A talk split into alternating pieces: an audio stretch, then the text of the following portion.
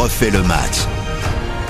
Salut, c'est Christophe Paco. C'est comme nous, vous êtes des passionnés de ballon. Ce podcast est fait pour vous et pas n'importe lequel aujourd'hui. C'est un podcast de champions, la Ligue des champions, avec Nicolas Georgerot et avec Hugo Hamelin. On va parler évidemment du tirage au sort de la phase de poule de cette Ligue des champions 2022-2023.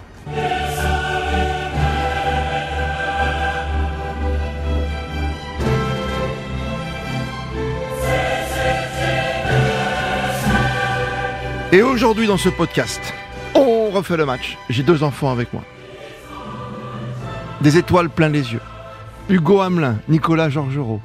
Salut les jeunes. Salut Christophe. Bah non, Salut Christophe. Vous êtes comme des mômes, non? Quand tu commentes les matchs quand même de Marseille et de Paris, quand tu vois le tirage au sort, en t'entendant la musique, tu pleures toi Nicolas Georgerot. Euh, tu te dis euh, où est-ce qu'on va aller, dans quel grand stade, ça. ou qu'est-ce qu'on va Quel hôtel? découvrir? Quelle euh, cuisine Oui, pas forcément, c'est beaucoup de choses, mais des terrains formidables, et puis surtout des, des, des adversaires qui font saliver. Non mais c'est ça.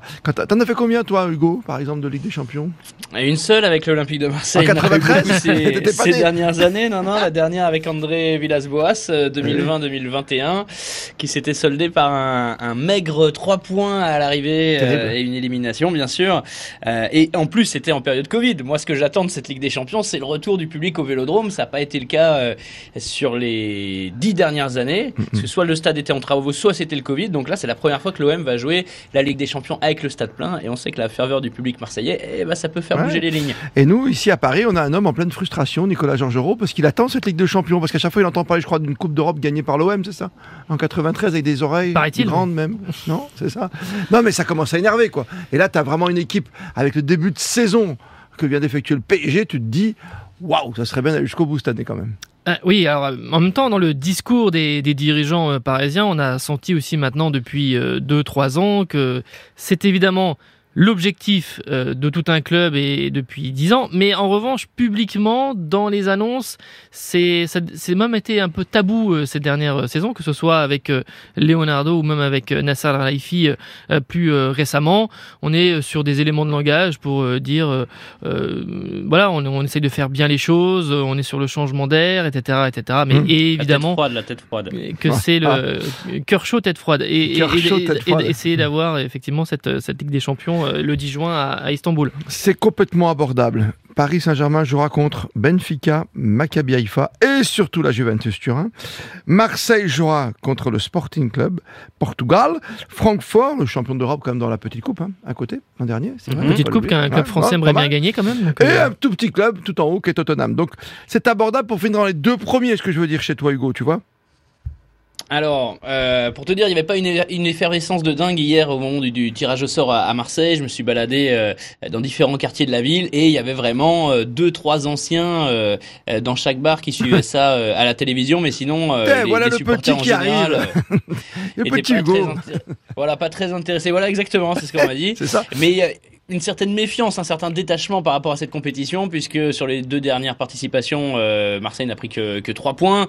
Donc on sait que c'est euh, toujours très difficile. Effectivement, après le tirage, puisque Marseille pouvait tomber dans le groupe C, euh, le groupe de la mort avec le Bayern, le Barça et l'Inter de Milan, les supporters ont soufflé et on dit ouf, voilà, on n'est pas condamné dès le départ, l'espoir est intact, mais on sait bien que l'OM en Ligue des Champions c'est très compliqué, que la dernière participation il y avait Olympiakos, le FC Porto et Manchester City et, euh, et que Marseille avait Oui. fini euh, avait fini euh, avant dernier. Là cette fois-ci, je trouve pas que le groupe est moins fort quoi. Francfort et le Sporting Portugal, c'est pas moins fort que l'Olympiakos et, et le FC Porto et puis Tottenham Manchester City, c'est de toute façon une autre sphère pour l'Olympique de Marseille. Donc il y a pas du tout les mêmes ambitions que le Paris Ouais. Saint-Germain pour Marseille. C'est soit la troisième place et faire un bon parcours en Ligue Europa, soit un huitième de finale, Ah oui, une quand belle affiche et ce serait déjà ce serait déjà une euh, une une réussite. Au moment de tirage au sort, que la- non mais tu vois, au moment de tirage au sort, on se disait, oh c'est quand même assez abordable quoi, tu vois. Euh, mais c'est sûr, Non, après quand tu rappelles, l'expérience, en Ligue des Champions, c'est Hmm. trop important et, Ma- et Marseille a trop de retard là-dessus. Nicolas, Il y a quand même des. Là, quand on regarde Francfort et, et le Sporting, euh, le Francfort, Francfort fait déjà un, un mauvais début de, saison. C'est c'est un club qui n'a pas Mhm. gagné depuis le début du, du championnat et qui avait même des difficultés sur la fin de saison euh, dernière. Ils ont perdu des éléments euh, importants. Kostic, qui faisait beaucoup de liens et qui est parti justement à la, à la Juve. C'est- c'est donc, c'est- c'est un- club qui est prenable. Alors, on va avoir après Tu vois, plus oui. précisément l'agenda et le calendrier de- des différentes euh, rencontres. Mais en tout cas, pour, euh, pour l'OM, euh, de jouer euh, Francfort assez rapidement, ça peut être pas mal. Ça, ça va se jouer là. Et, et- et Sporting, qui a fait huitième de finale euh, l'an passé euh, face euh, à Manchester City, qui avait été balayé. Euh, Oui, bon, oui. Entraîneur, entraîneur prometteur, euh, mais bon, première expérience, euh, enfin, euh, retour euh, en Ligue des Champions, mais c'est tout à fait prenable. J'écoutais ton binôme euh, hier, c'était l'autre soir sur RTL après le tirage au sort de la Ligue des Champions, Nicolas. Et Philippe Sanfonge disait, le directeur du football sur RTL, il disait que ce qui est intéressant de voir aussi, c'est la durée de la compétition. Ça sera plus court, c'est ramassé dans le temps pour ben, il y a six journées en neuf semaines. C'est ça. Il y a six journées en neuf semaines. D'habitude, la première journée est aux alentours du, du 15-18 septembre. Là, c'est euh, mardi 6, mercredi 7 Ça va septembre. vite, hein. Ça veut dire aussi fin du mercato le premier. Donc, euh, pour des équipes qui ont euh, eu des, des- des éléments euh, nouveaux dans les tout derniers jours, dans les toutes dernières heures, ça veut dire aussi les intégrer très rapidement. Et donc, il y a, il y a forcément un, un côté piégeux, mais pour tout le monde, pour, euh, pour tous les groupes, parce qu'il faut être en ordre de bataille très rapidement. Et six journées en, en neuf semaines, il ne va pas y avoir de répit. Et ça y est, on entre dans les, dans les Tu phases seras dedans. dans les dans les matchs à, dans les semaines à, à trois matchs et vraiment le, le rythme va être intense. C'est pour ça que Payet est remplaçant. Ça y est, j'ai compris, Hugo. Non, mais en tout cas, ce qui va jouer, il y, avait, il y a un point positif et un point négatif là-dedans. Effectivement, euh, euh, c'est avantageux ce calendrier pour euh, les plus petites équipes comme euh, l'Olympique de Marseille. Et puis, par rapport à, à cette dernière campagne de Ligue des Champions, l'effectif euh, s'est considérablement euh, quand même amélioré Oui. avec un, un, un mercato assez important euh, cette saison. Je pense à Alexis Sanchez, forcément, qui a une importante expérience en, en Ligue des Champions et ça va, ça va peut-être. euh, je, je dis pas de bêtises, Hugo, mais il y, a co- il y a eu combien? 8 11 changements à Marseille? Plus que ça, plus d'une dizaine, donc quasiment à C'est- 12. C'est 11, 11 ou 12 11 recrues. Ouais. 11 recrues avec Eric Bailey aussi. euh, donc fou, voilà, Mi- Milik est parti et Ouais. donc on perd, on perd un, un, un attaquant expérimenté pour la Coupe d'Europe euh, à Marseille, mais on a gagné un, un défenseur central expérimenté également. Et Cristiano Ronaldo à Marseille, bien sûr, puisqu'il va signer au Sporting. peut-être. Non, mais tu vois, non, mais tu vois, il y a eu la rumeur. Sporting. ouais. Et pourquoi pas ouais. un retour au Portugal C'était pire qu'une rumeur, c'était vraiment une fake news hein, que Pablo Longoria a démenti hier en direct d'Istanbul en disant que voilà, on, Bah, on faisait à. Marseille le football avec euh, les moyens qu'on avait et que Cristiano Ronaldo évoluait dans une autre sphère. On va retrouver des têtes connues, hein, d'un côté comme de l'autre, pour Paris, comme pour euh, Marseille. Si on reste à Marseille, Tottenham, quoi, c'est Hugo, quand même, Hugo Loris, que c'est le capitaine hein, de l'équipe de France. Euh, Quand on va à Paris, tu t'aperçois que la Juve, il y a du beau monde qu'on connaît bien. Bah, Di Maria, euh, Rabiot, s'il ne part pas d'ici là, euh, Pogba, s'il qui joue un jour au foot. et euh, oui, mais qui n'a pas joué, enfin qui est Oui. originaire de la région parisienne, mais qui n'a pas joué au Paris Saint-Germain. Hum. Non, mais enfin, Euh, dire, Paredes, surtout. Paredes Hum. qui est en train de qui est en train de quitter le, le Paris Saint-Germain et et qui sera peut-être donc dans les rangs de, de la Juve. Oui, et puis Et, euh, et il y a avec Milik. aussi- et Milik Milik, aussi. oui, oui. Et et il y a un aspect qui est, qui est intéressant également, c'est euh, Nasser Al-Khelaifi et euh, Agnelli, euh, vous savez, avec Ah. aussi tout ce qui les a opposés avec la, la Super League. Ça, c'est un élément important. La Juve Ça est joue, en tu crois, sur. Ça joue vraiment sur. Ça peut pas jouer sur les troupes. Ça joue à quel niveau? Non, mais ça se joue, ça se joue en, en coulisses. En ça coulisses, se joue en tu coulisses. ouais. Et Mm. voilà, mais sim- simplement, ça, ça rajoute du piment à la, à la confrontation. Euh, c'est aussi Jean-Claude Blanc, directeur général, qui retourne à la Juve, euh, au Juventus Stadium. C'est lui qui a été l'architecte de, de, de ce stade, et notamment d'en faire un stade plutôt à 42 000 places et pas à 60 000 ou plus, comme euh, le souhaitait la famille Agnelli dans un Mhm. premier temps, pour qu'il soit plein tout le temps et qu'il y ait une ferveur euh, incroyable. Euh, non, c'est c'est passionnant. Même si la, la, la Juve est en, en reconstruction, mais euh, il y a Vlaovic, euh, il y a des joueurs quand même de, Oui, de, de premier plan. Mais c'est une équipe qui, qui a été stoppée en huitième de finale quand même de Ligue des Champions sur les vrai. trois dernières années. Tu peux sortir invaincu de ce groupe, même gagner tous tes matchs, tu crois, Nicolas?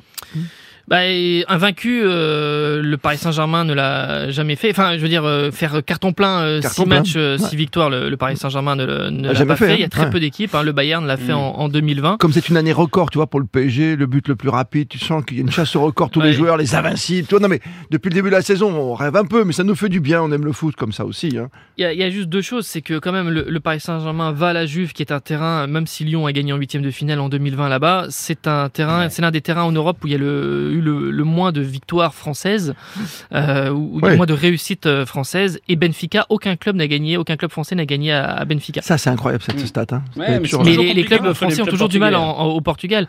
Euh, Même euh, quand le Paris Saint-Germain a joué Porto en, en 2013 avec Ibrahimovic, euh, ils ont perdu et euh, ils ont fait match nul pardon et ils Ouais. avaient euh, comment dire euh, alors ça avait été donné comme une, une déception, mais euh, c'est dire aussi les difficultés. C'est fou, Benfica, hein, c'est vrai. Euh, toi aussi, tu as un club portugais, bien sûr. euh, donc, toi, toi c'est c'est fou parce que moi, je pensais que dans ce podcast, on disait, bon, allez, Marseille, allez, on va tenter la deuxième place. Quoi. Là, tu me dis, toi, c'est la troisième. quoi.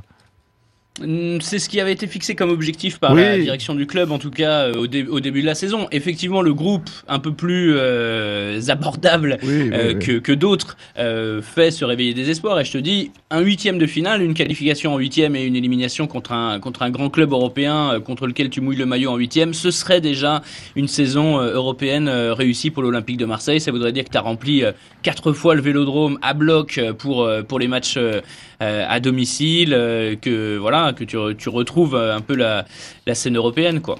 Ils avaient bien perdu à Porto. Ça, ça me. Ah oui, oui, tracassait. 3-0 3-0 à l'aller, 3-0 au retour. hein, Non, non, oui, alors je parlais du Paris Saint-Germain, pardon, Hugo, Ah oui. mais euh, ils Chacun son club. 1-0. Ils avaient Chacun son 1-0. club, chacun ses couleurs, messieurs. On n'a pas le même maillot, mais on a la même passion, je vous rappelle. Eh, on a- les mêmes difficultés face au club portugais, en tout cas. Ah, ben, ça- c'est un très beau À football. part, à part quoi. Lyon l'année l'année dernière. Non, mais le football portugais, c'est un football magnifique. Quoi. On n'en parle pas souvent, c'est vrai, sur les antennes de toute la radio et des médias. Mais ça, ça- ça- Et vrai- puis- Alors, c'est vrai que tu as toujours eu Benfica et Porto. Non, mais tu as toujours eu que deux équipes. C'est comme Allemagne tu qu'un seul club, donc tu t'en fiches un peu au bout du. Tu vois, au bout du compte. Bah, oui, oui, mais, mais, c'est eux qui nous suivent pour, euh, pour l'indice UEFA aussi. Ah, j'ai bien remarqué, les, ouais.